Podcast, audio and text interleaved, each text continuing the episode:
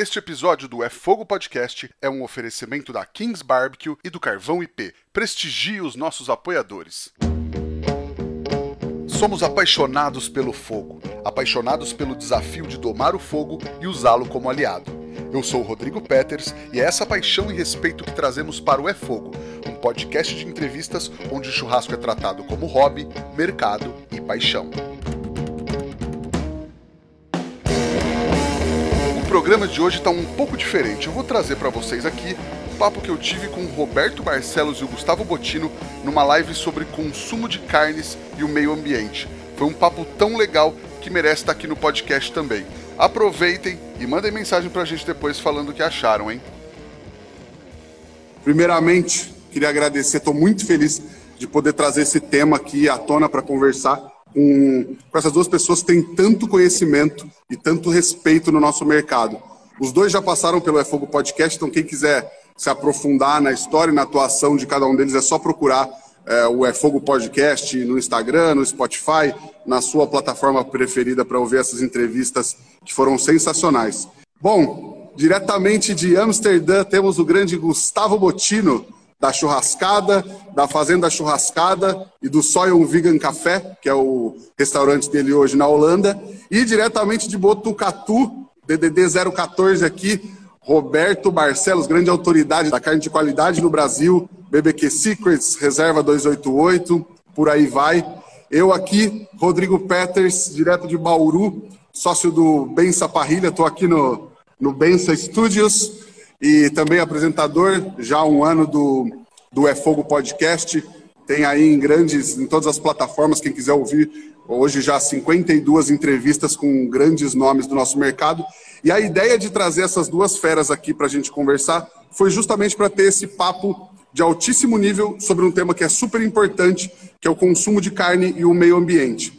Alguns dias, uma marca de cerveja mundial soltou uma publicidade falando do Dia Mundial Sem Carne, incentivando uma alimentação mais verde. Essa publicidade causou uma enorme insatisfação na galera do mundo da carne e do churrasco, que gerou movimentos de churrasco sem essa cerveja e tudo mais.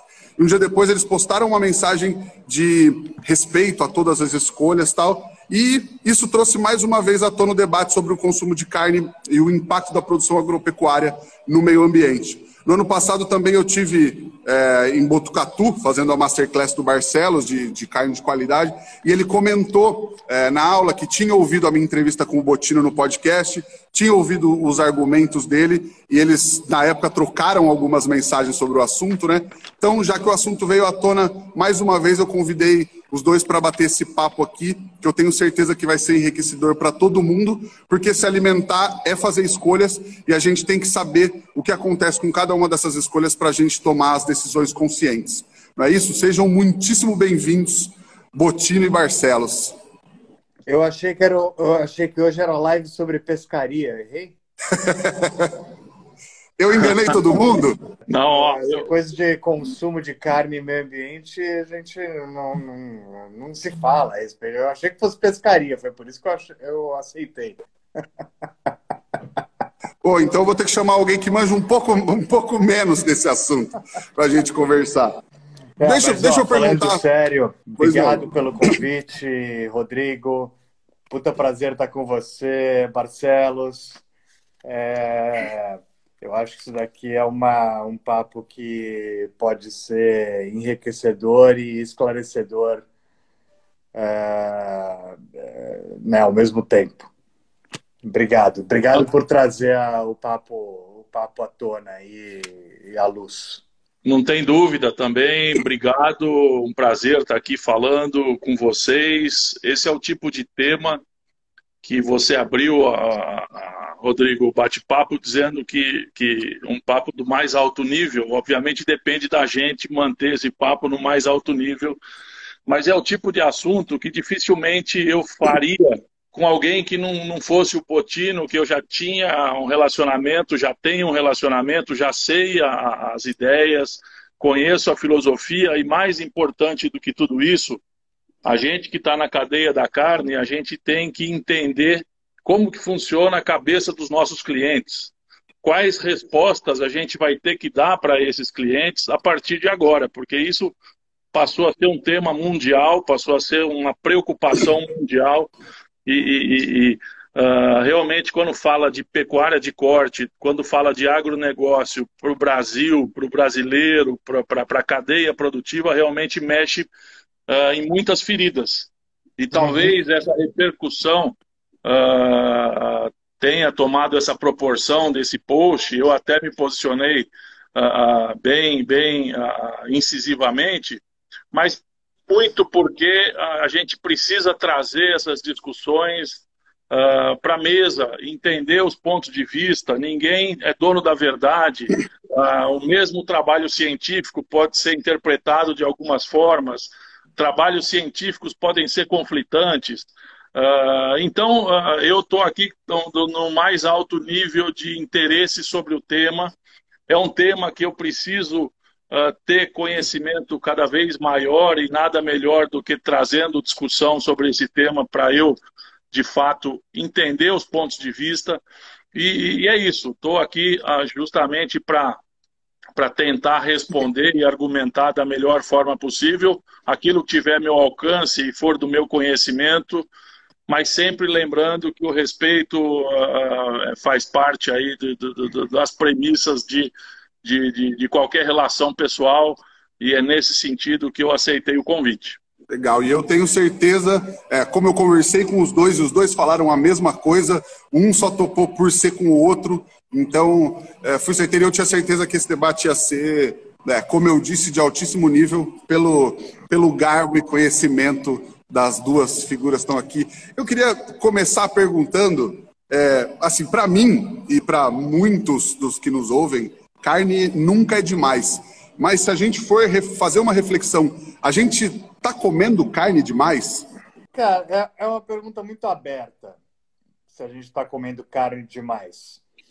É, do ponto de vista é, evolutivo, sim, estamos. É, a gente nunca comeu tanta carne quanto a gente come hoje. É, e quando eu falo do ponto de vista evolutivo, eu vou ali para os, né, realmente para os primórdios né, do, do, do, da humanidade, uh, uh, quando a carne era uma coisa muito rara, né? Uh, tem um tem um livro para mim que é uma referência muito bacana uh, uh, né, do estudo da, da, nossa fixação por carne e por que, que a gente gosta tanto disso. É um livro que chama-se Meat Hooked, uh, de uma autora que chama Marta Zaraska, e ela é uma jornalista científica e que traça né, o, o, a importância e a evolução da, da carne no nosso consumo eh, diário. E, e, a realidade é que a gente começou comendo carne, é, é, nós não somos caçadores, né? Nós, é, como bichos, nós não somos bichos dotados de ferramentas naturais para caça. E a gente comia raramente uma uh, uh, carniça, né? Tipo, a gente se aproveitava uh, de animais mortos para comer carne e depois houve uma evolução tecnológica, certo? De desenvolvimento de ferramentas que nos propiciaram comer, comer mais carne matando animais né, através da caça. E então era um processo muito duro, né? Muito duro, né? Tipo, eram por vezes dias atrás de, de um animal e, e, e, essa proteína animal ela vinha com uma coisa muito especial, né? e vinha uma coisa muito como uma coisa muito especial, não só porque a, é, a, é, a gente aprendeu a gostar é, do sabor e da textura, né, de todo o prazer que, que a carne nos dá, mas também porque a carne nos garante os nossos aminoácidos essenciais numa porção de bife, certo? Então, esse foi o processo evolutivo. Então, se a gente comparar né, essa, essa vida de muita dificuldade para conseguir um pedaço de carne com o que a gente tem hoje, né, que é a carne na bandejinha do supermercado, sim, estamos comendo muito carne. É, se a gente comparar, se a gente der um avanço muito rápido é, é, para o momento em que a carne, é, é, na sua característica atual, de produção industrial, que é uma coisa que começa a acontecer uh, uh, não mais do que 70 anos atrás, certo? Que é a segunda revolução industrial, depois da Segunda Guerra, etc. Uh, sim, também estamos comendo bastante caro, né? Tipo, a gente a gente está a gente tem hoje a gente come a gente nunca comeu tanta carne então, para responder a tua pergunta de uma forma bem direta, né? É, então, acho que, é, acho que essa é a minha visão, assim, tipo, nunca comemos tanta carne e aquilo que era uma coisa super especial, por vezes, deixa de ser algo uh, tão especial e tão celebrado, entendeu? Marcelo, você acha que é, muito disso que o Botino falou, até de da gente hoje ter uma oferta imensamente maior de carne do que, do que a gente tinha é, décadas atrás, é, causa uma desconexão com o animal em si, até do não aproveitamento é, da carcaça inteira. O cara quer comer só o contrafilezinho no fim de semana, a picanha no fim de semana, e aí tem um animal inteiro que sobra, digamos assim, desse consumo? Então, a, gente precisaria entender um pouco quando um pouco essa pergunta em relação ao consumo de carne, porque a gente está falando de Brasil, a gente está falando de mundo, e dentro do universo Brasil a gente tem uma diferença absurdamente grande de, de classes sociais, que a, a, o consumo per capita ao longo dos, dos últimos dois, três anos caiu mais de 10% no Brasil. Só que, se a gente pegar um consumo atual de 31 quilos e dividir por 365 dias, a gente vai estar diante de um consumo de 80 gramas de carne por dia. Uh, quando você for comer um bife, você vai comer um bife de talvez 200 gramas. Então, essa, essa média per capita mostra que talvez você fique dois terços do ano sem comer carne. Ou metade do ano sem comer carne, na média per capita. Mas a gente sabe que não é assim, a gente sabe que tem gente que come carne todo dia e tem gente que não come carne, por falta de poder aquisitivo e por outros fatores. O que eu vejo uh, uh, é que o mundo ainda come pouca carne em, pela sua necessidade de proteína vermelha. Uh, o mundo passa fome. Uh, ah, 20% da, da, da, dos 7 bilhões e meio de pessoas no mundo passam fome. E, e, e a demanda por carne, ela está só começando. Depois a gente vai entrar muito nesse tema e, e tentar entender o que a gente precisa para atender a essa demanda mundial por proteína vermelha o que, que seria a solução para o mundo, o equilíbrio entre produção e consumo, equilíbrio entre produção e sustentabilidade, são essas respostas que eu acho que a gente precisa buscar, principalmente porque se a gente for comparar cada ano que passa, o, o mundo cresce. E a velocidade que o mundo cresce é maior do que a velocidade do aumento de produtividade globalmente. O Brasil é um país privilegiado, porque ele cresce na sua produtividade muito maior e mais rápido do que outros países que estão num processo ao contrário do crescimento. Eles estão reduzindo seus rebanhos, reduzindo suas produtividades por diversas questões, por questões climáticas, por questões éticas, por questões filosóficas, por N questões. Então, uh, é uma pergunta muito difícil de ser respondida, mas se eu for analisar a necessidade mundial de proteína vermelha, eu acho que a gente está com um grande problema pela frente, que é alimentar o mundo. Então, mas uh, desculpa, desculpa aí, Rodrigo, entrar aqui na, na, na tua mediação, mas só para fazer uma Imagina. Proteína vermelha é solução? É uma das soluções. Então, na minha opinião. É essa, Então, a OMS, ela, ela, ela recomenda um consumo de não mais do que 56 gramas de proteína diário uh, de qualquer tipo de fonte de proteína, certo? Então, quando a gente pensa, então quando a gente pensa nesse dado que você passou, uh, teoricamente qualquer proteína resolve, certo? Então é lógico que é lógico que as proteínas vegetais elas elas exigem uma combinação de diferentes fontes, porque nem todas têm os aminoácidos essenciais, né? A carne realmente ela faz uma entrega mais completa, né? E eu acho que a forma como a gente aprendeu a comer nos últimos 100 anos, ela tem muito a ver com essa necessidade de matar a fome, né? A fome é um problema seríssimo, um problema que afligiu a, a, a humanidade. Hoje é apenas 800 milhões de pessoas, certo? Mas no passado era 100%, né, dos 7 bilhões, né? É, ou de qualquer quantidade de pessoas que estivessem vivas naquele passado.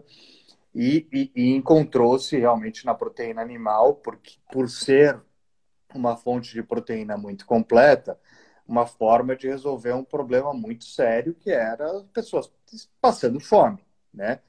Então, é, é, é, é, a proteína. Inclusive, já rolou aqui uma pergunta aqui. Qual base para a OMS dar esse número? É, é, tem gente aqui perguntando.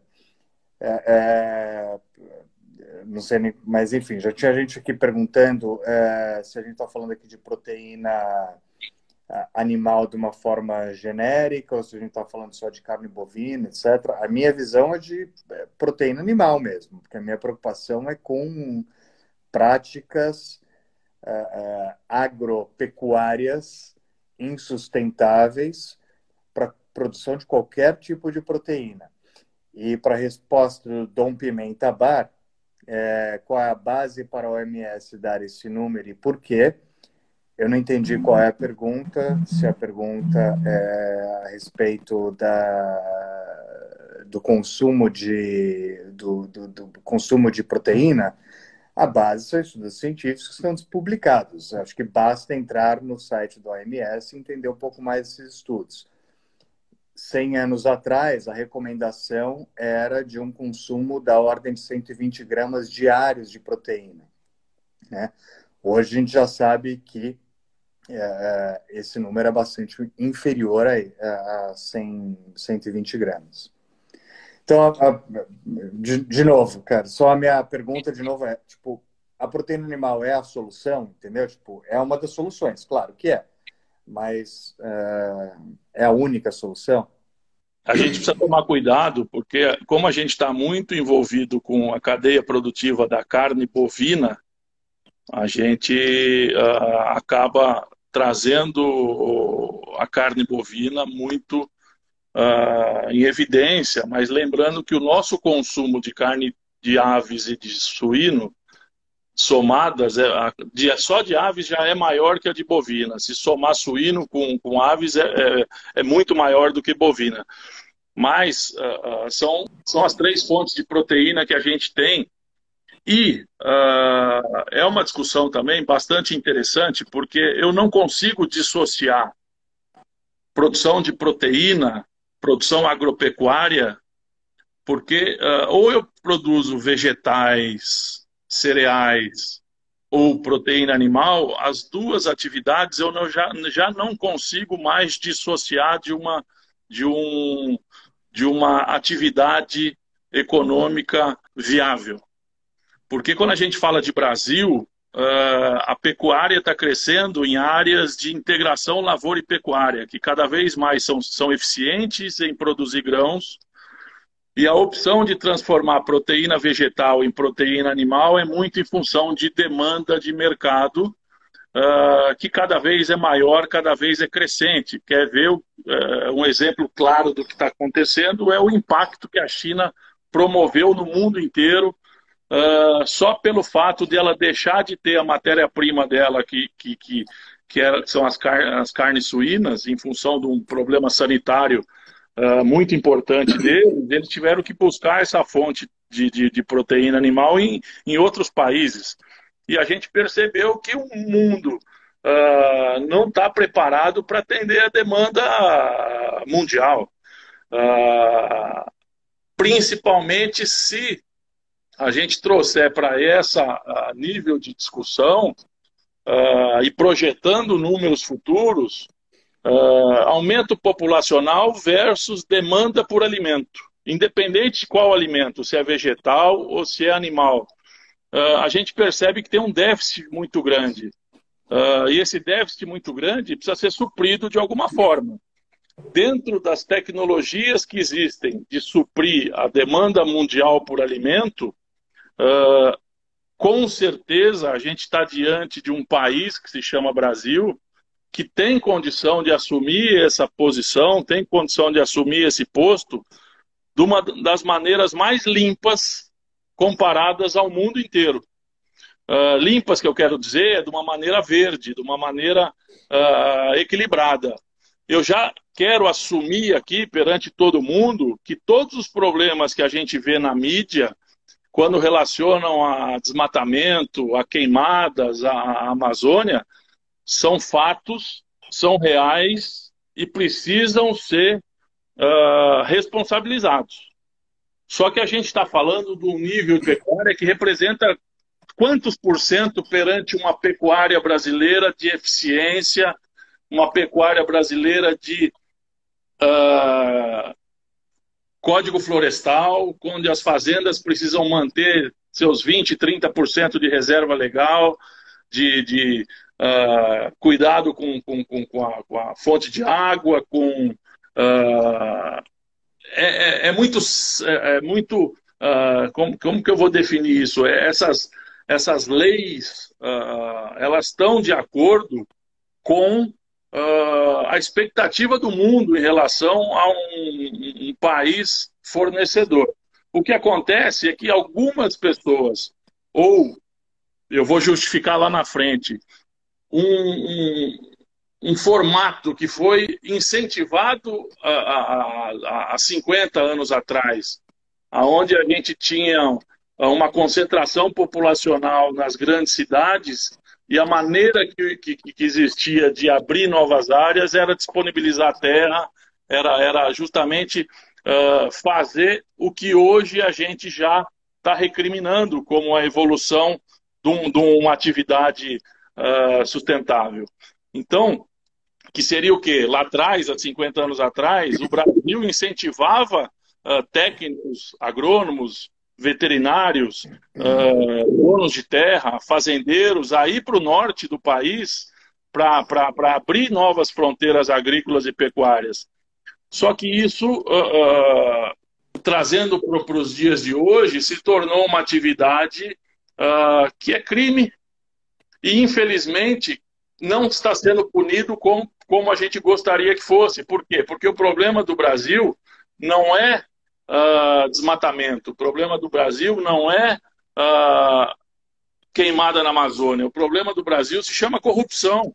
Por quê? Porque quem faz errado tem que ser punido. O problema é que as pessoas que fazem errado não são punidas. Então, essa discussão, para mim, é uma discussão uh, muito maior do que eu analisar a quantidade de água que eu, que eu produzo um quilo de carne, a quantidade de água que eu produzo um quilo de, uh, de milho, de soja e etc. É, é, é muito mais uh, filosófica no ponto de vista do que a gente talvez 5% está penalizando os outros 95% que produzem de forma correta. E, e, que usam alta tecnologia, que usam uh, e se preocupam com o meio ambiente, se preocupam com, com, com, com o código florestal, se preocupam com, com as, as regras mundiais, porque é evidente para todo mundo que isso vai ser palavra de ordem daqui para frente. Uh, vai ser exigência do consumidor. Então, uh, eu vou passar a palavra para vocês, justamente para a gente fazer esse, esse, esse, esse ping-pong aí, mas eu não quero fechar os olhos, como uh, muita gente faz aqui no Brasil, dizendo que o Brasil não tem problema. O Brasil tem, de fato, problema. O problema é a corrupção, o problema é a falta de punição de quem trabalha errado. Não, eu queria até puxar um assunto aqui, é, que a gente tinha até conversado um pouco antes, falar sobre é, os impactos. Existem muitos estudos, existem, existem muitas notícias, como o Roberto disse, sobre é, esses maus agricultores, mal, maus pecuaristas que estão aí, criminosos na verdade, é, que são uma, uma porcentagem bem pequena, mas é, que a maioria está de acordo com as leis. Mas eu queria perguntar o seguinte: é, essa maioria está fazendo uma produção do que, se, do que se diria hoje que é mais sustentável, mais verde, como é, a bifpação que o Américo está citando aqui, é, ou é ou tem iniciativas que estão indo além do que é exigido, por exemplo, por, exemplo, por lei? Eu, eu... Essa é para você, Roberto. Você sabe responder. Uh, vamos lá. Uh, ainda no Brasil, o perfil do consumidor brasileiro ele, ele, ele, ele pode ser dividido em, em, em características muito, às vezes até conflitantes. A gente tem um consumidor de carne do dia a dia, a gente tem um consumidor de carne de final de semana, e o nível de exigência do consumidor do dia a dia é completamente do nível de exigência do consumidor de final de semana. Quem come carne no dia a dia come por necessidade, tem um orçamento familiar para ser cumprido, uh, tem como premissa uh, preço, e, e, e, honestamente, esse perfil ainda no Brasil não está uh, ah, olhando para as questões ambientais, para as questões sociais. Uh, totalmente diferente do consumidor europeu. Então, posso, posso só fazer aqui um parênteses nesse teu comentário?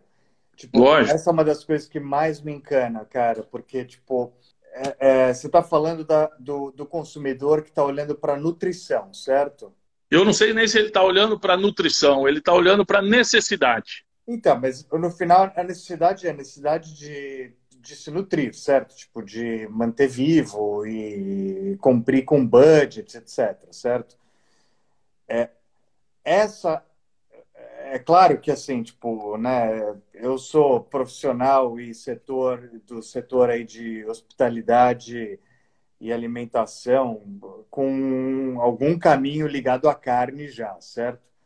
Mas uma das coisas que mais me incomoda, tipo, é, é esse é, é essa percepção de que há necessidade de consumir qualquer tipo de carne, independente da sua qualidade, origem, é, é, responsabilidade ambiental e assim por diante, uh, para o dia a dia, justamente para esse consumidor que poderia eventualmente até estar tá economizando, né? Tá, ele podia estar tá economizando no seu orçamento para alimentação, consumindo outras fontes proteicas. Então, é, é essa.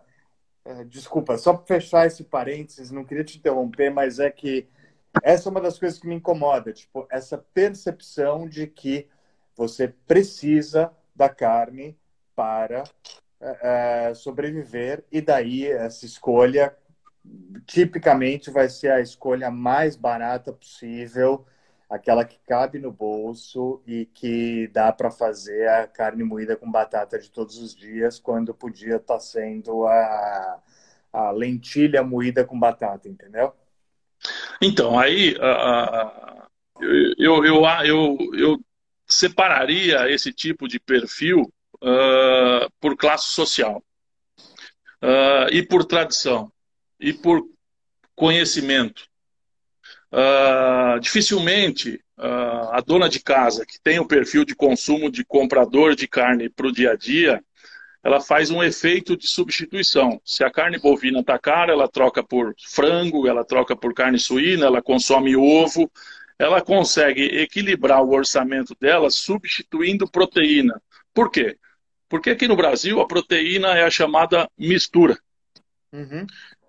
E é a mistura com uh, os acompanhamentos. E para você quebrar essa, essa, essa cultura, uh, não é uma coisa simples, é uma não é coisa é fácil, muito. Claro que não. É muito regional. Uh, não, não, não, uh, o que eu, o que, só respondendo a pergunta ali, original, é que o consumidor do final de semana é um consumidor que a tomada de decisão dele na, compra de carne se dá por prazer. E uh, ele tem um poder aquisitivo maior, ele não liga para preço, ele quer qualidade, ele quer atualmente marmoreio, ele quer atualmente sabor, suculência, maciez, ele quer uh, discutir sobre raça, discutir sobre método de maturação de carne, sobre se é pasto, se é confinado e assim por diante. São dois perfis de consumidores que têm objetivos distintos. Só que o perfil do final de semana ele tem um poder aquisitivo maior. E existem trabalhos científicos que falam que a pessoa que tem um poder aquisitivo maior, ela começa a ter níveis de preocupações sociais e ambientais diferentes de quem uh, não tem um, um, uma renda uh, que eu já vi alguns trabalhos que falam 8 dólares por hora trabalhada. Acima de 8 dólares por hora trabalhada, as pessoas começam a ter preocupações sociais e ambientais. Uh, eu vou usar um exemplo de um executivo brasileiro da, da, que trabalhou muitos anos na Sadia, Perdigão, BR Foods, e ele faz muitas palestras. O nome dele é Osler. Ele fala o seguinte: se ele pegar uma carreta de carne colocar uma faixa na carreta de carne, escrever essa carne foi produzida com queimada na Amazônia, foi utilizado a mão de obra escrava uh, e não é sustentável. E ele para essa carreta de carne na frente de uma favela em São Paulo e coloca a carne a cinco reais o quilo, ele vende uma carreta de carne em cinco minutos. Por 10 Por reais o quilo, vai ter gente querendo pagar mais. Por quê? Porque quem está uh, ah, passando fome não vai ter a preocupação social e ambiental uh, de quem tem condições de poder uh, pensar, quem tem condições de poder argumentar. e isso te reduz a poder aquisitivo. Então, mas... Não tenha dúvida nenhuma que quando eu penso em valor de uma marca de carne, aí eu vou tentar responder a pergunta do Bife Passion, uh, aquele é um produto para nicho de mercado. E nicho de mercado tem que ter preocupações muito maiores das questões de qualidade intrínseca da carne. Maciez, sabor e suculência. Ele tem a obrigação de responder para o seu consumidor Uh, quem produziu, como foi produzido, se faz bem para a saúde, se faz bem para o planeta. Só que mesmo assim, como a tomada de decisão para esse perfil de produto é prazer, quando eu consumo alguma coisa para o prazer, eu até abro mão da saúde. Uh, é uma cervejinha a mais no fim de semana, é meu vinho a mais no fim de semana, é o charuto que eu gosto de tomar, é o uh, que eu gosto de fumar, é o, a carne uh, com 30% de gordura que eu quero consumir. Mas são realidades distintas. E quando eu trago esse nível de discussão para a carne do dia a dia, eu percebo que as coisas vão fazer mais sentido, muito mais nesse movimento pós-Covid nesse movimento pós-pandemia, que as pessoas vão começar a olhar a coisas uh, que jamais olharam antes. E essas coisas passam por segurança alimentar, passam por. por uh, eu, eu tenho um trabalho muito bacana. Você faz uma entrevista para um brasileiro perguntando o que é qualidade de carne para você. Ele vai falar preço, ele vai falar maciez, ele vai falar sabor, ele vai falar você pergunta para um europeu o que é qualidade de carne, ele vai falar sobre sustentabilidade, ele vai falar sobre segurança alimentar, uh, ele vai falar por questões de processo e não de produto. E, e aí que é o grande, uh, o, o, que a gente que está na cadeia produtiva, a gente tem, que começar a interpretar. Se eu trabalho o mercado interno, quando que esse movimento chega no Brasil? para, na minha opinião, muito em breve, está batendo na nossa porta. E quando que o mundo importador de carne vai ter esse nível de exigência com o próprio Brasil? Na minha opinião, está batendo na nossa porta. Então, passa a ser fundamental qualquer marca de carne, qualquer frigorífico, qualquer produto hoje disponível no mercado, trazer uh, junto com a, a, sua marca, trazer junto com a sua, uh, o, seu conceito, trazer as questões sociais e ambientais, porque ela vai estar se alinhando ao perfil do novo consumidor.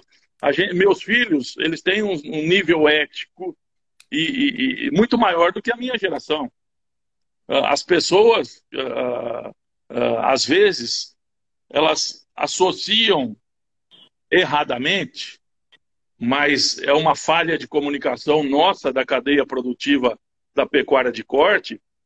Essas novas gerações, elas, algumas pessoas, inclusive da minha família, elas não comem carne por associar consumo de carne a sofrimento animal. Agora, a gente faz a lição de casa de bem-estar animal nas fazendas de produção, a gente faz uh, todo um treinamento desde o embarque do animal, descanso, jejum, uh, abate humanitário. Uh, e a conclusão que eu chego é que se eu pego uma carne linda, maravilhosa, vermelhinha, e eu consumo essa carne, ela está macia, suculenta e saborosa, eu tenho 100% de certeza que o boi que produziu essa carne foi um boi feliz. Porque se ele não tivesse sido um boi feliz, ele não, as características da carne estariam todas alteradas, a carne estaria dura, estaria seca, estaria uh, escura, que são pro processos bioquímicos que ocorrem no estresse pré-abate. E a maneira mas, que a gente mas, essa, mas uma carne com essas características hoje no Brasil ainda é uma carne bastante premium, né? Não. Uh, existem vários níveis. O grande erro que o Brasil está vivendo é que todas as marcas de carne estão disputando a mesma caixinha e o mesmo perfil de cliente. Falta ainda no Brasil um processo de estratificação de níveis de qualidade do produto e níveis de qualidade no processo. Uhum. Talvez essa seja uma grande solução para eu começar a valorizar uh, programas de bem-estar animal que eu invisto na minha fazenda, uh, o código florestal que eu apoio, uh, que tem que ter a, a reserva legal, a PP, isso tudo são uh, fatores que impedem um aumento de produção, impedem um aumento de, de, de produtividade a qualquer custo. Vamos nos ajustar dentro das ferramentas que a gente tem, alinhadas com a expectativa dos nossos clientes, quer seja mercado interno e exportação, e o movimento que está acontecendo no Brasil é um movimento interessante. Há 10, 15 anos atrás, a gente exportava próximo de, de 15% a 20% da nossa produção.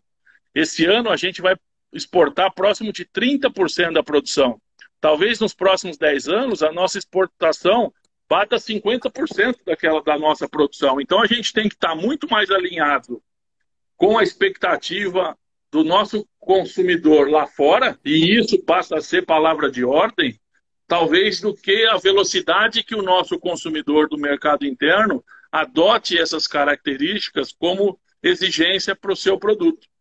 Uh, então a gente está num processo de mudança e eu, mais do que ninguém, eu preciso uh, me colocar junto a esse consumidor que opta por consumir carne, mais carnes mais uh, sustentáveis, carne chamada carbono neutro, carnes de bem-estar animal, programas de certificação de processo que já estão disponíveis hoje no Brasil, só que a gente está tá, tá, tá, tá, tá ficando bom em produzir, mas a gente está ficando ruim de contar a história.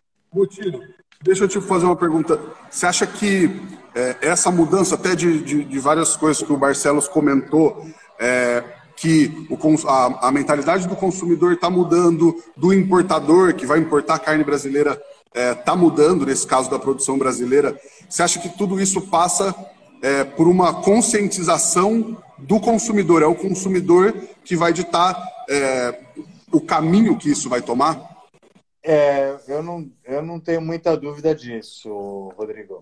Eu acho que a, a, qualquer tipo de mudança de comportamento ou ela é ditada por meios uh, de política pública, certo? Uma mão forte que impõe uh, um determinado modelo de consumo, ou um consumidor que decide mudar o seu modelo de consumo. E eu acho que o que a gente está vendo hoje na indústria de alimentação, e não é só na indústria de alimentação, né? A minha visão, a minha visão, eu tenho uma visão de sustentabilidade bastante ampla, né?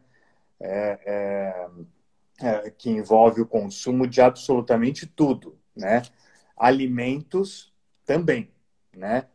E, e mas assim envolve o nosso consumo de é, energia, de, de quaisquer fontes, é, vestuário, né? Tudo que a gente consome, né, consome e o consumo desenfreado afeta a forma como o planeta pode proporcionar os recursos para que essa indústria se mantenha sustentável no futuro, certo? Esse é o conceito de sustentabilidade, certo? Eu, eu, eu, eu contribuo à mesma medida que eu extraio, né? uh, e uma boa parte do problema da produção de proteína animal é que a proteína animal, como ela foi assumida né, como uma fonte importante de nutrição, ela hoje tem, tem muita dificuldade de repor aquilo que ela extrai na mesma velocidade certo? De, de volta encontro ao que o Marcelo estava falando, que eu concordo, que é como alimentar 10 bilhões de pessoas em 2050, certo? Que só 2050 é apenas 30 anos na nossa frente, certo? Se, se tudo der certo, nós três e todo mundo que está nos assistindo aqui vai estar vivo, né? Uh, em 2050. Então, mas assim, eu tô pouco, eu estou menos preocupado com, comigo mesmo, eu estou mais preocupado com os outros, é, é, com os meus filhos e assim por diante. Mas sim, eu acho que eu acho que o consumidor hoje ele tem uma uma um excesso de informação é, muito mais detalhada e muito mais mastigada que é impressionante. É, meses atrás eu fui fazer uma fazer uma live é, aí a pessoa que me brifou é, tentou me dar ali um, um viés de proteger a agropecuária a qualquer custo, dizendo que há muita desinformação. Eu falei, não, jamais falar isso, porque o que há mais hoje é informação, né? É, não há desinformação, né? O, o, hoje o consumidor nunca esteve tão informado, né? Uhum. Pode ser que a informação ela venha com uh, uh, opinião, pode ser que ela venha com opinião, mas a informação nunca esteve tão clara, né? Então, sim, eu acho que o consumidor é quem, quem vai buscar uh, uma mudança de perfil de consumo, não só de alimentos, não só de carne, mas em, em todo em todo seu perfil de consumo, né? É, será que faz sentido eu comprar uma camiseta por mês, né? É, é, e são essas as coisas que eu questiono, entendeu? É, você acha que no caso do consumo de carne passa é, um pouco pelo exemplo que vocês têm na churrascada, por exemplo, de é, ter o consumo de carne, é lógico, é um festival de churrasco e tudo mais, mas é, com responsabilidade, é, explorando também é, cortes não tão usuais ou que a galera não está tão acostumada, é, até para. Sim, óbvio. Não, sim, isso Assim, antes, antes, antes, de eu, antes de eu ser churrasqueiro, eu sou cozinheiro, certo? E eu acho que todo mundo que é, cozinha precisa cozinhar tudo, né? É, então, assim, o, o, mínimo que o mínimo que quem diz que gosta de fazer churrasco, que gosta, gosto de carne, gosto de fazer churrasco, não sei o quê, o, o mínimo que essa pessoa tem que fazer é aprender a comer, por exemplo, os cortes menos nobres. Eu não estou só falando aqui de corte de dianteiro, né? É, acho que as pessoas precisam começar a aprender a fazer e apreciar é, órgãos, né? É, as pessoas precisam comer, entender a, beleza do sabor dos vegetais sobre a brasa ou dentro do defumador, entendeu? O universo gastronômico ele é muito mais legal quando a gente vai para além da picanha. Entendeu? Essa coisa de assim, vou fazer um churrasco. Ah, comprou a picanha? Para mim é uma bobagem, porque, tipo, não é uma bobagem. Eu, eu respeito quem faz essa escolha, porque é um corte do cacete, a picanha. É uma delícia, certo? É fácil de fazer, certo? Só dá errado se o cara for muito ruim, né? A, a picanha até no, até no gado ruim fica boa, não é isso, Marcelo? Mais ou menos. Ele vai falar que é mais ou menos. Eu, eu só... Não, desculpa, pode, pode concluir. Não, mas só para concluir, não, meu, meu ponto sobre, sobre esse, teu, esse teu comentário, Rodrigo, aqui, cara, eu acho que eu acho que assim, tipo, se você quer ter uma experiência gastronômica, além de reunir um monte de gente em volta de uma churrasqueira e com uma, uma cerveja meio quente, meio gelada, entendeu? É, é, as opções são muito mais legais se você abrir a sua cabeça para outros cortes, outras partes, outros tipos de alimentos que não sejam apenas a carne e a carne dita de primeira. Eu, eu, falo, eu falo carne de primeira, eu, eu sou como meu pai falando, certo? Porque, tipo, já não cabe mais no meu vocabulário isso, porque carne de primeira, carne de segunda é uma coisa que já não existe mais há muito tempo, na minha opinião, mas pode ser que tem muita gente que ainda fala assim, certo? Uh, só voltando no tema, eu concordo com o Botino e discordo ao mesmo tempo. Uh, as informações elas estão super disponíveis. Só que a gente precisa começar a questionar a qualidade das informações, ou quem traz essas informações, qual fundamento existe por trás das informações. Uh, eu até brinco, já brinquei em alguns posts, que eu não sabia que ser artista no Brasil te dá direito de falar sobre assuntos que você não conhece como uma propriedade de uh, de PhD.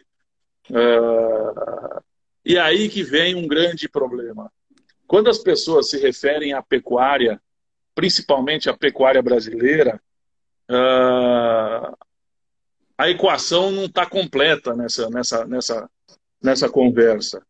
Uh, que o bovino é um grande uh, produtor de gás metano, isso é sabido uh, no seu processo de ruminação, uh, ele, ele, de fato produz o gás metano e, e essas pessoas dizem que é o maior fonte de poluição do mundo.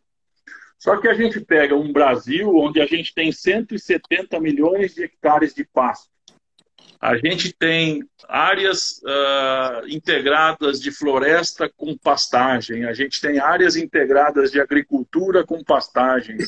Se a gente pegar o balanço da quantidade de uh, carbono que essas pastagens sequestram, comparado à quantidade que os bovinos emitem, a gente pode dizer que o Brasil tem uma produção neutra de carbono. Uh, ah, que, o, que a produção de carne ou a produção de grãos uh, ela, ela consome um nível absurdo de água, de fato consome, mas ela, ela não consome, ela usa, porque a, a, a água ela, ela, ela, ela recicla. Uh, quantos por cento uh, do que é consumido ou do que é usado volta para a própria uh, para o próprio meio ambiente. São questões uh, científicas que vão ter trabalhos conflitantes, mas que passa a gente entender essa, esses trabalhos para a gente se posicionar com uma opinião com maior fundamentação.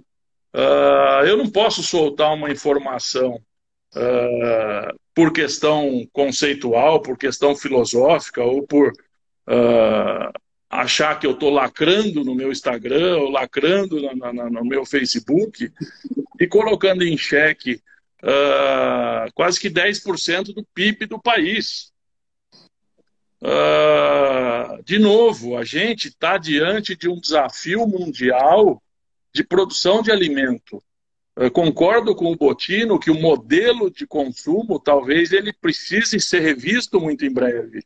Por quê? Porque a carne está cada vez mais cara e vai ficar cada vez mais cara. Não vai ter acesso a consumo de proteína uh, vermelha para todos os, os, os, os, consumidores. Talvez aí entre num novo processo de busca por uh, questões nutricionais de substituição.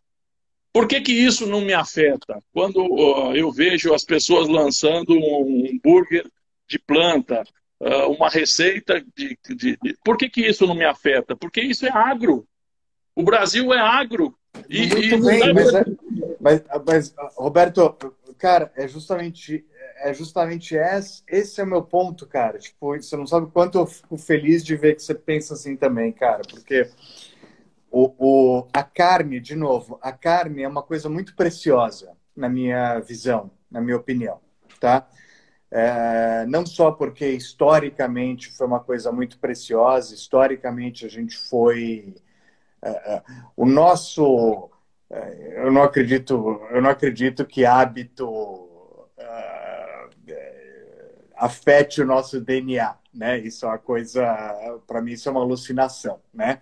O DNA ele, ele é modificado por outras questões, mas é, dizer que a, né, o consumo de carne está impregnado no, no nosso DNA, uma bobagem isso. Mas dizer que a carne, dizer que a carne é, é ou, ou, pensar a carne como uma, uma coisa preciosa volta ao ponto que eu estava falando anteriormente, certo? Que a gente, na nossa história, a carne sempre foi um prêmio, né? É, seja no, no, momento em que nós éramos caçadores e a gente é, caminhava durante é, quilômetros e quilômetros para conseguir um coelho, né? Ou fosse até antes da Segunda Guerra Mundial, quando realmente a carne era ainda uma coisa muito cara e assim por diante. Nós chegamos até aqui comendo vegetais, né? E comendo carne esporadicamente e amando fazer isso, né? Uh, uh, coisa que nós três aqui, todo mundo que está nos assistindo, eu tenho certeza que ama também.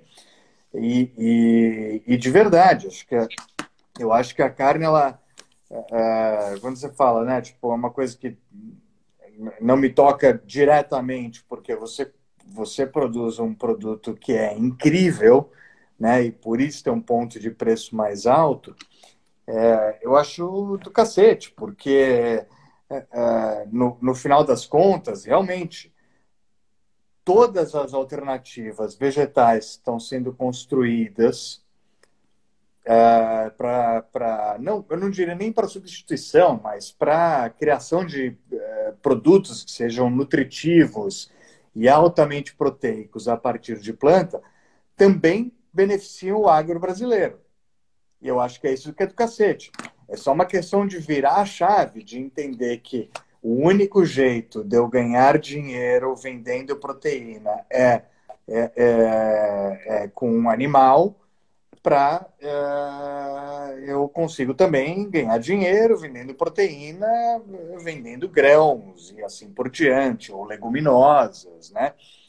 E eventualmente pode até ser mais barato, né? A, a produção, né? É, mas eu acho, acho do cacete isso, porque é, isso é uma coisa que todo mundo me que né, conversa comigo, que entende qual é essa minha preocupação, fala assim, ah, mas o que, que acontece com o produtor? Tipo, é, são aquelas coisas que eu, tô achando que a gente está chegando num ponto que é inevitável que o, o produtor comece a pensar em outras alternativas, sabe? Se ele quer produzir um produto de excepcional qualidade para mercado menor, com maior poder aquisitivo e assim por diante, ele tem o seu mercado. Mas eu tenho convicção que o mercado de massa ele não vai se sustentar, não é, simplesmente não é sustentável. E, e agora eu, eu, saio aqui um pouquinho do, do universo Brasil, mas né, pensando num, numa escala mais mundial, uh, e com base enfim, nos estudos que eu venho vendo, tipo, eu até queria saber de você, Roberto, o que, que você julga como, como estudos confiáveis, etc. Eu, eu acredito muito na, no, nos dados que, que vêm da FAO, né? Me parecem dados bastante detalhados e com alguma isenção. É... Enfim, falei aqui um monte e me perdi, talvez um pouco, mas acho que era esse o ponto. Não, é, é, eu, eu, eu, concordo com você e, e, às vezes o mesmo dado ele pode ser interpretado de, de, de, formas distintas, dependendo de que lado você está do, do, do, do da, da, sua convicção ou da, do, do, da sua filosofia.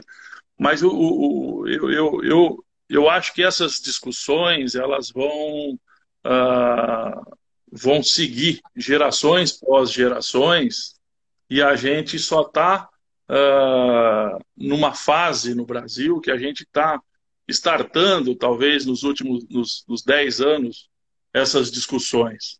Por quê? Porque cada vez mais isso vai ser uma, uma demanda mundial e cada vez mais passa a ser uma demanda uh, no mercado interno. Por quê? O Brasil tem como aptidão produção de commodity. Quando a gente fala de, de marca de carne, uh, a gente está falando de nicho. E nicho, se eu for muito otimista no Brasil nos próximos anos, vai representar 5% do volume de produção. Os 95% do que o Brasil produz é para atender a demanda mundial. Para 2050, é para atender o mercado interno cada vez mais, talvez, enfraquecido que tem a necessidade de proteína vermelha por cultura, por tradição. Eu vou dar só alguns números para vocês uh, dos últimos anos no Brasil, que vem acontecendo e, e, como que eu enxergo isso daqui para frente.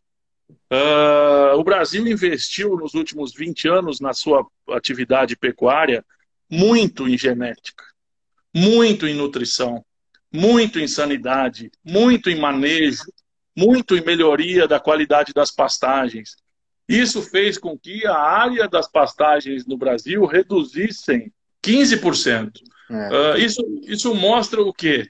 Uh, que com tecnologia, cada vez a gente consegue abrir mão de áreas de, de pastagens a favor da agricultura, que é um ciclo de atividade que é muito mais rentável ao produtor do que a própria a, a pecuária. Uh, então, a, a, a, a, gente disponibilizou áreas de, de pastagens para áreas agrícolas nos últimos anos.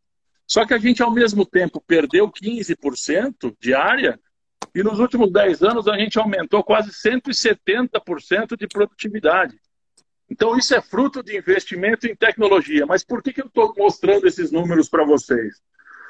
Porque essas novas tecnologias de integração lavoura e pecuária, as pastagens formadas pós-integração lavoura e pecuária dão uma capacidade de suporte nesses pastos uh, equivalente a 5, 8 vezes a média nacional das pastagens. E se isso fosse uma verdade absoluta, mostraria que o Brasil tem potencial para pegar o rebanho do mundo inteiro e colocar nas pastagens brasileiras. Em quais pastagens brasileiras? Nos 170 milhões de hectares de pasto, sem um metro quadrado de floresta amazônica. Se a mas... grande preocupação do mundo for floresta amazônica. Mas espera aí, deixa eu só uh, complementar essa, esse raciocínio. Mas por que, que eu estou dizendo isso? Obviamente é uma utopia. Uh, o Brasil não vai conseguir colocar esse volume de animais por hectare por diversas questões, mas somente um exercício uh, de potencial produtivo, vamos dizer assim. E por que, que eu estou falando isso? Porque o Brasil foi, o Brasil é, e o Brasil sempre vai ser um produtor de commodity. Quando eu jogo a estimativa da FAO, a estimativa da ONU para 2050, isso mostra um incremento populacional de sete e poucos bilhões de pessoas para quase 10 bilhões de pessoas. Exato. E se for trazer isso para a realidade da carne bovina, o mundo precisa 40% mais carne bovina para atender o ano de 2050. Exato. E aí a gente começa a fazer alguns estudos no mundo. Nos níveis, de consumo, nos níveis de consumo atual e projetando também os incrementos de poder aquisitivo nos países em desenvolvimento e assim por diante, certo? Exato, exato. Isso é, Aí... isso é, isso é mantidos os padrões de consumo atuais, né? Perfeito, perfeito. Mas que, olha, por que, que é interessante isso? Porque eu for pensar em qual país do mundo teria potencial para aumentar esses níveis de, de, de, necessidade, eu trago, isso aí eu falo nos cursos. Uh, uh, uh, eu, isso me restringe a dois países no mundo com um potencial muito importante, que é Paraguai e Brasil.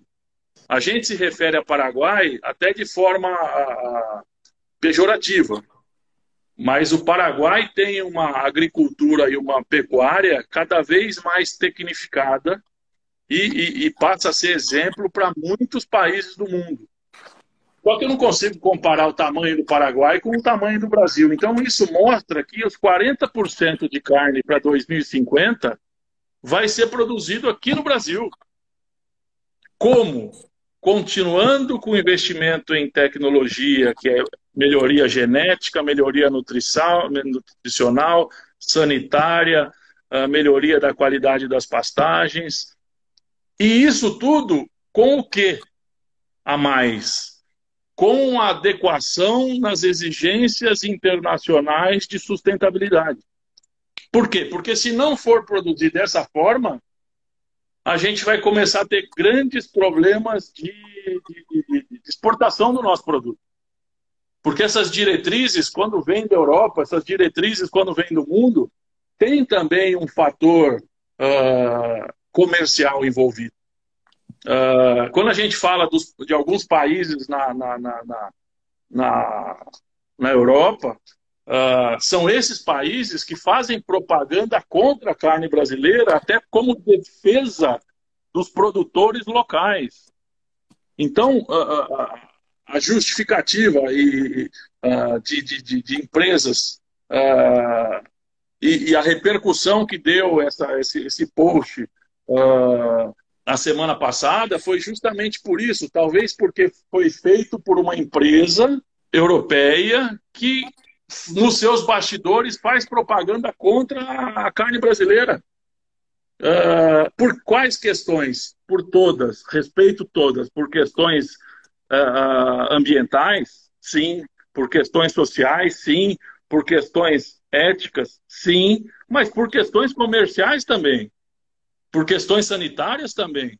Então a gente precisa começar a entender uh, os interesses, além dos interesses uh, pontuais aí para a gente chegar numa conclusão. E aí, de novo, eu falo, é informação, informação de qualidade. Mas quando eu penso em sustentabilidade, eu concordo 100% da necessidade que o produtor brasileiro tem de se ajustar, se adequar e cumprir as exigências impostas. Uh, e isso tem que vir como valor dentro de uma marca de carne, valor dentro de uma indústria frigorífica que não compra de produtores de áreas uh, desmatamento. Sem, com desmatamento e etc. Mas uh, quando eu penso em sustentabilidade e eu jogo todas as fichas da sustentabilidade na questão ambiental, eu acho que a conta para na primeira folha. Sustentabilidade, de fato, pega aquele, aquele, aquelas 17 objetivos de sustentabilidade da ONU, aí a gente está falando em, em uh, erradicar pobreza, educação. Uh, Estou até aqui com eles na minha frente, aqui, ó. Vida saudável, educação de qualidade, igualdade de gênero, água e saneamento, trabalho digno, inovação, reduzir desigualdade. Quer dizer, isso de fato é, é, é, é, sustentabilidade, não jogando somente as fichas na questão ambiental. Então, uh, uh, eu não sou radical, eu adoro esse tipo de discussão, porque eu fiz na, na, na carne um processo em marketing que se chama design thinking que, que seria o design thinking? Seria eu entender como funciona a cabeça do meu cliente para a tomada de decisão em relação à compra do meu produto. E se o meu cliente ele está em dúvida se a minha carne atende às exigências dele em relação a bem-estar animal, em relação a questões sociais e ambientais, se ele está em dúvida, eu estou errando em não saber me comunicar com ele. Então, quando o Botino fez a entrevista no, no, no, no uh, e, e eu, eu, escutei cada detalhe daquela entrevista, porque uh, o Botino é um consumidor de carne. Uh, ele é um apaixonado por carne. Ele mudou a vida. E, e eu, eu, eu, brinco, o ACDC, o antes da churrascada e o de, depois da churrascada. Na minha cabeça funciona muito forte isso. Porque foi uh, aquela primeira churrascada em 2015, ela mudou completamente e catalisou e acelerou todo um processo de consumo que estava em dormência no Brasil. Eu já gostava do ACDC antes, agora gosto mais ainda. Então, mas Roberto, desculpa, desculpa interromper teu, teu, tua palavra, cara. Mas sabe que uma coisa que me incomoda demais na churrascada é eu não conseguir garantir procedência de todos os produtos que eu forneço lá. E isso é um problemão, porque é, é, de boa parte, sim, eu consigo. Normalmente, é, dos produtores com quem a gente trabalha mais próximo, né? mas, de verdade, uh, eu não consigo uh, falar honestamente que eu conheço a procedência de todos os animais que nós estamos honrando né, os nossos clientes naquele momento, entendeu? E eu acho isso um problemão. E ninguém consegue me dar isso. Eu sei que tem projetos agora acontecendo, meio a toque de caixa, principalmente a partir do, dos acontecimentos do ano passado. Esses projetos começaram a ficar mais claros, não sei se eles já, já estavam acontecendo antes, mas, uh, uh, cara, tipo, isso para quem gosta, uh, para quem está nos seguindo aqui, no, nos ouvindo, eu, eu gosto de carne, obviamente, certo? mas eu consumo muito pouca carne uh, hoje em dia porque uh, os dados que eu tenho eles mostram que o consumo o consumo diário de carne não só é desnecessário como ele também ele é insustentável né mas quando eu faço a escolha por carnes eu escolho carnes de excepcional qualidade né pago mais para comer aquela carne que pode não ser só no final de semana, mas uh, uma ou duas vezes por semana, uma boa carne bem-vinda. De qualquer tipo, hein? Uh, se, só tem uma carne que eu realmente uh, quase não como, e também por uma questão ambiental, que é, são as carnes do mar, né? É, os oceanos estão em absoluto colapso. Né? É, nós não podemos comer peixe. É, é tão simples quanto isso. né? Sushi tem que ser uma coisa que sentou a bunda no restaurante para comer sushi tem que custar alguma coisa como 500 reais pelo menos.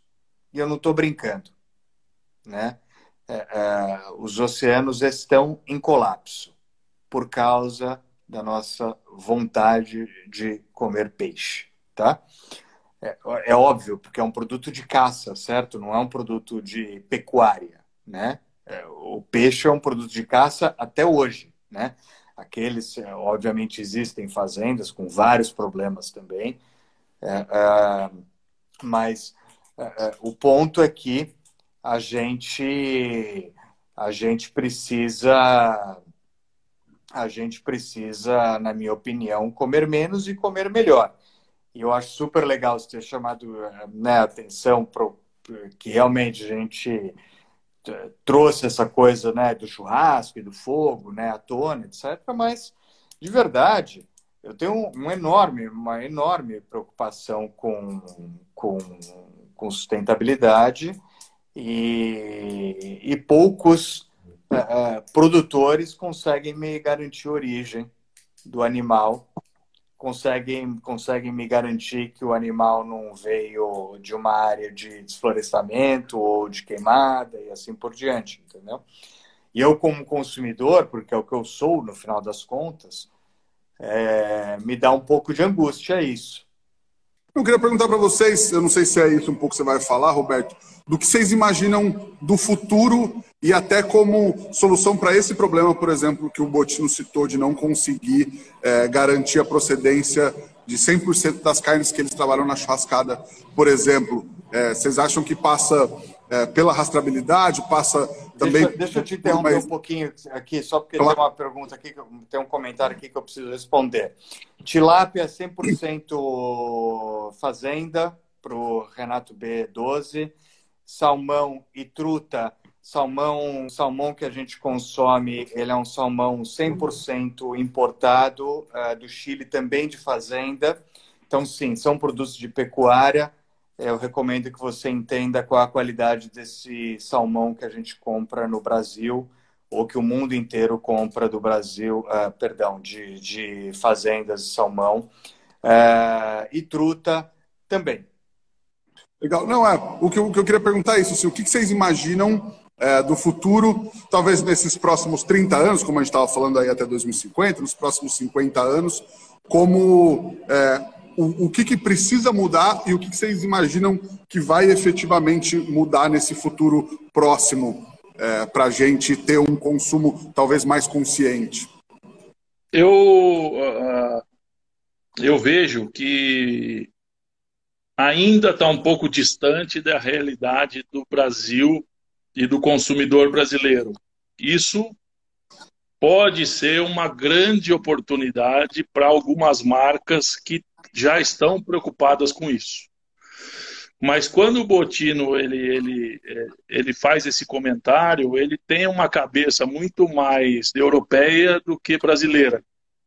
Por que, que eu falo isso? Porque eu já tive algumas experiências no varejo, aonde eu coloquei carnes com um QR Code uh, e a pessoa tinha acesso a toda a origem, a, o status ambiental, o status social da fazenda que produziu aquela carne. E do lado eu colocava uma outra carne sem o QR Code, as duas com o mesmo preço. Uh, a tomada de decisão era pelo visual do produto e nunca pela, pela, pela rastreabilidade. Naquele momento. Só que eu vejo um amadurecimento, um, uma, uma mudança de perfil, muito em função de uma mudança do perfil das próximas gerações.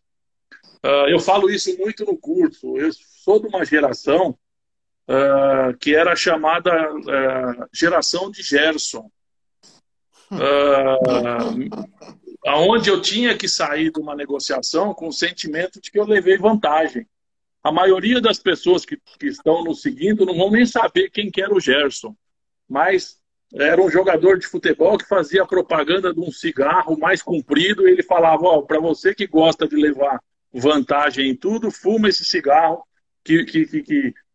E isso criou uma geração que é, que é, que é a geração de Gerson. Eu, é eu até brinco, quando uh, a gente ia na, na, no rodízio, a gente se preparava para ir no rodízio. Enquanto não passasse mal de tanto comer, a gente não saía do rodízio, porque no nosso. Eu nem tomava café da manhã quando eu ia no rodízio. o nosso subconsciente dizia o seguinte: aproveite cada centavo. Eu tenho uns amigos da minha faixa etária, quando eu convidava eles para ir na churrascada, eles faziam a conta. Bom, vou pagar o ingresso tantos reais, quantas cervejas eu preciso tomar para pagar.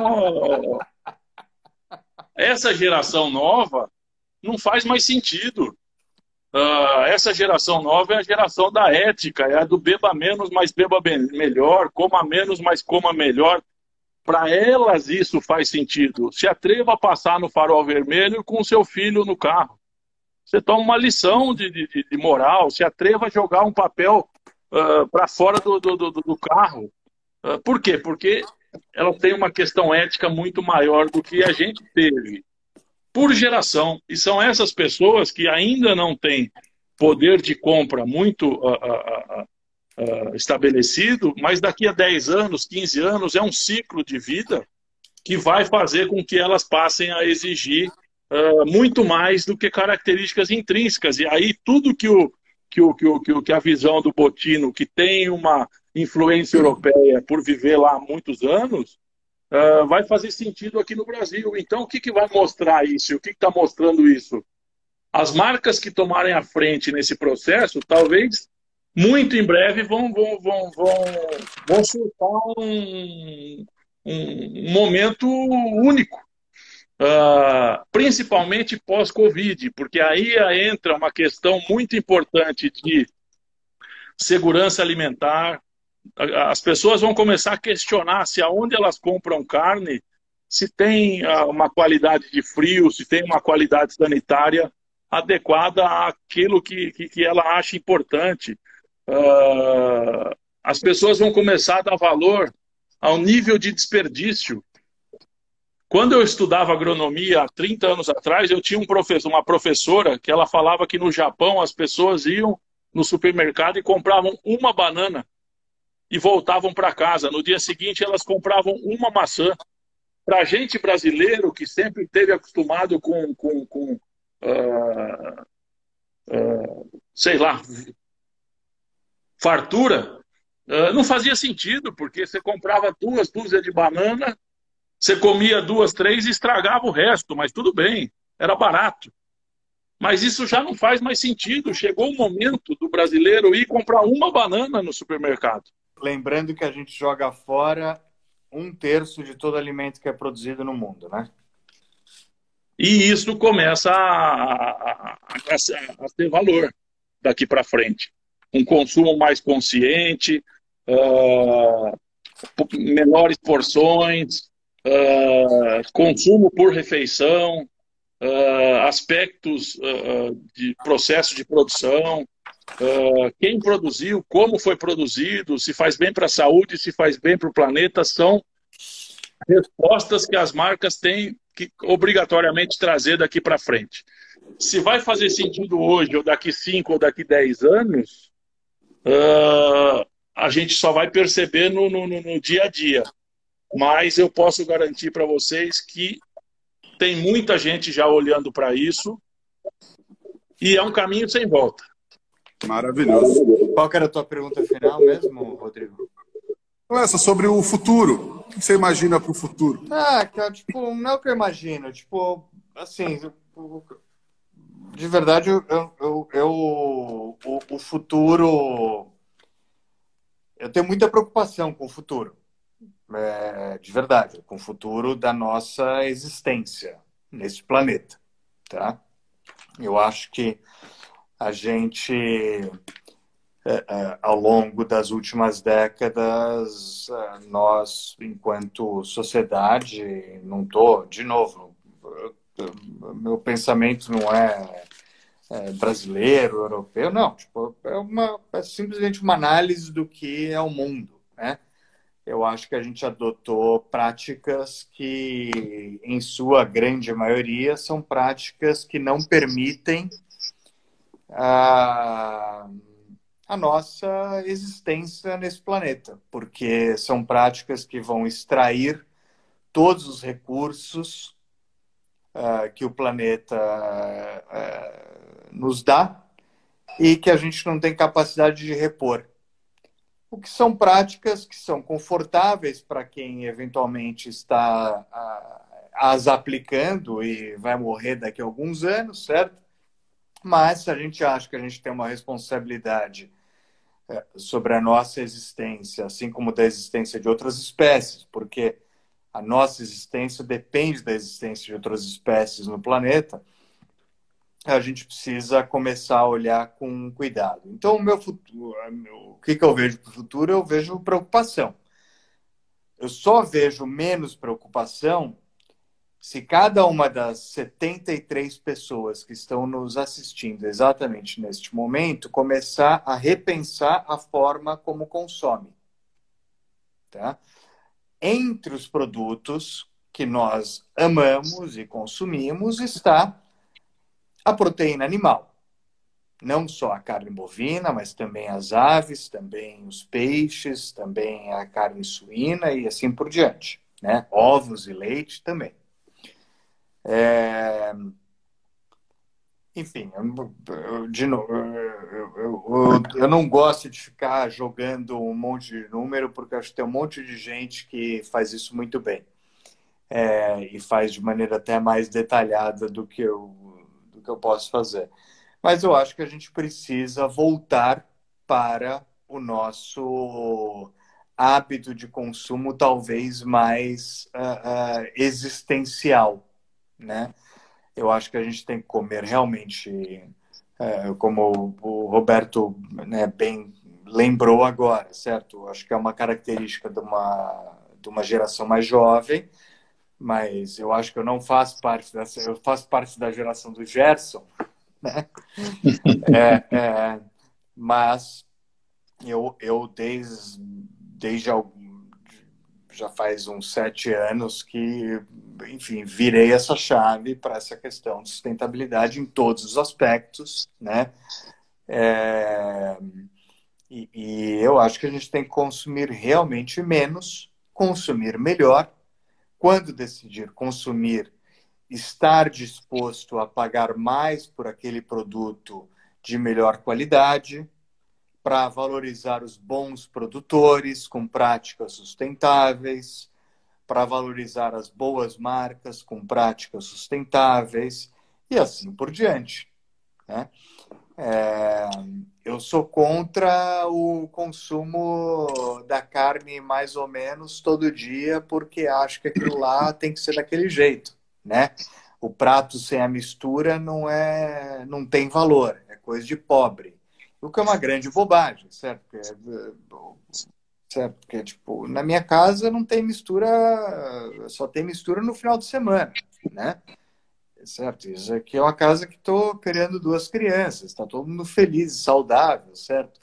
Então, é, é, eu acho que a gente tem que pensar um pouquinho melhor a respeito disso e realmente é, é é, procurar procurar escolher produtos que sejam mais, o, mais o mais natural possível, produtos que sejam menos processados. É, sabe uma loucura, por exemplo? Tipo, a gente consome carne 21 vezes por semana. Café da manhã, almoço e jantar. Hábito brasileiro. Café da manhã, almoço e jantar tem carne sete vezes por semana. São 21 oportunidades de consumo, certo? Uma das coisas, uma das poucas coisas que tem no café da manhã aqui é peito de peru, porque a minha filha gosta. Eu já tentei fazer peito de peru uh, assado para ela e ela não curtiu. Por quê? Porque o peito de peru do supermercado tem é, uma porrada de açúcar, tem uma porrada de sal, uma porrada de nitritos e assim por diante, entendeu? Que deixa aquele, aquela meleca com gosto de tudo, menos de peito de peru. Ela não, é, a minha filha, certo? De um cara que tipo, tem uma puta preocupação com alimentação. Ela já não tem mais a referência do que é um peito de peru. Para ela, o peito de peru é aquele negócio que vem na bandeja e tem aquele gosto doce, entendeu? E é meio melecado, certo? Né? É, tipo, é aquilo, né? É, é um produto altamente processado, tipo, e essas porcarias que são carne, certo? Tem bicho morrendo para fazer aquela porcaria. É que eu sou contra. Legal. Eu acho que acho que estamos aqui conversando há uma hora e meia. Desculpa, passa... des desculpa. Imagina. Eu usei uma expressão aqui que eu odeio usar. Tipo, eu não sou contra porra nenhuma, certo? São, é, são produtos como esse que eu não gosto de valorizar, entendeu? Que eu acho que as pessoas deveriam repensar, tá? Imagina. Mas acho que é isso, né? Acho que a gente conseguiu é, dar um panorama legal aqui nessa uma hora e meia que a gente bateu esse papo. Para mim, e acredito que para todo mundo que, que passou por aqui, mais de 70 pessoas que, que a gente manteve aqui, 70, 80, muita gente entrou, muita gente saiu, mas eu tenho certeza que ficou hipnotizado pela, pela fala dos dois. A gente teve bastante comentários é, nesse sentido aqui. E eu acho que é, a mensagem que fica é essa, né, da gente conseguir é, consumir sabendo o que a gente, até o que eu falei no começo, sabendo o que a gente está comendo para tomar essa decisão, é, essa, fazer essa escolha cada vez mais consciente, né? Queria agradecer demais, sempre é sempre um prazer falar com esses dois. Diga, Roberto. Não, é, é, o tipo de discussão que não tem certo e não tem errado. O objetivo Sim. de tudo é a gente uh, abrir uh, alguns pontos de vista para a discussão. Existe a uhum. discussão para ganhar a discussão e a discussão para chegar a um ponto em comum. Em nenhum momento eu participaria de uma discussão para ganhar a discussão, para falar mais alto, para dar mais. Isso não, não faz sentido para mim. Eu me sinto na obrigação de entender o que acontece na cabeça de, de, de, de, uh, de perfis de consumidores fora do meu círculo de relacionamento. Por quê? Porque através disso eu consigo ajustar uh, e trazer respostas que talvez uh, as perguntas não, estão, não estejam sendo motivadas pelo meu perfil de, de clientes, meu perfil de, de consumidores. Então, acho isso muito saudável eu gostaria de, de, de agradecer uh, pela participação, de rever o Botino, um cara que eu admiro, gosto muito, uh, te elogiar, te parabenizar por esse excelente trabalho, trazendo discussões aí bem bacanas uh, para um, um, um, uh, um canal que uh, a gente é tudo muito novo, mas às vezes é muito mais legal você viajar escutando um podcast do que escutando uma música, porque ali você vai, vai conhecendo novas pessoas e, e, e novos pontos de vista. Uh, só para resumir, a gente está diante de uma pecuária de corte brasileira que uh, mobilizou aí no, no, ano passado 680 bilhões de reais. Uh, é muita responsabilidade uh, ir para a mídia e falar uh, de informações sem profundo conhecimento em relação ao tema. E só para encerrar, se você gosta do Brasil, gosta da pecuária de corte, no seu próximo churrasco, compre carnes brasileiras. Uh, você vai estar tá fazendo bem para vocês mesmos uh, num futuro próximo.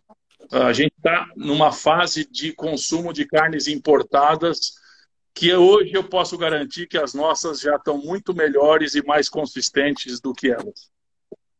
Isso é uma grande, isso é uma grande verdade e, e, de novo, não faz o menor sentido com a qualidade da carne que a gente tem hoje no Brasil ficar comendo carne da Austrália ou dos Estados Unidos. Não faz o menor sentido. Isso para mim assim, é, é um é, é um show-off quase ignorante, na minha opinião. Desculpa ser tão incisivo a respeito disso.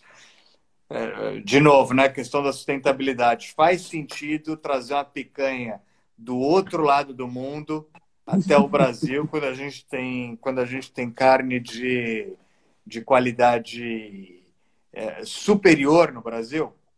Não, e a picanha que vem de fora é picanha que usa implante anabolizante. E a gente aqui não produz. E a gente pode consumir, mas não produz não pode produzir. Quer dizer, aí são as, as barbaridades do nosso país, mas que a gente gosta tanto. Maravilhoso. Eu acho que a Mas ideia é, é sempre cara, essa. Marcelo, sempre... meu, puta prazer também bater esse papo contigo. De novo, isso aqui não é uma. Acho que a gente tem pontos de vista diferentes, mas complementares. É... E eu acho que a gente está tentando aí criar um. Mas acho que a gente se alinha no sentido de Puta, de colocar na, na cara dos nossos clientes um produto de boa qualidade, um produto que tenha respeito em toda a cadeia produtiva e por todas as questões. E, e, foi um puta prazer bater esse papo com você. Obrigado aí pelo convite, Rodrigo. Imagina, eu que agradeço uh, os dois terem topado quando eu conversei com vocês. O objetivo era bem esse, era um papo como foi, de um nível muito mais do que alto. É, e isso, gerar uma reflexão. A gente não, não vai ter respostas. A ideia é quanto mais perguntas a gente tiver, na verdade é melhor. Fiquei muito feliz de poder trocar essa ideia com vocês. São duas pessoas que eu admiro tanto, que eu conheci pelo pelo podcast e tenho um prazer enorme em conversar sempre com os dois e acho que esse papo foi fantástico. Gente, Barcelos Botino, muitíssimo obrigado. Até a próxima. Valeu. Valeu. Obrigado, valeu, abraço. Abraço. Abraço.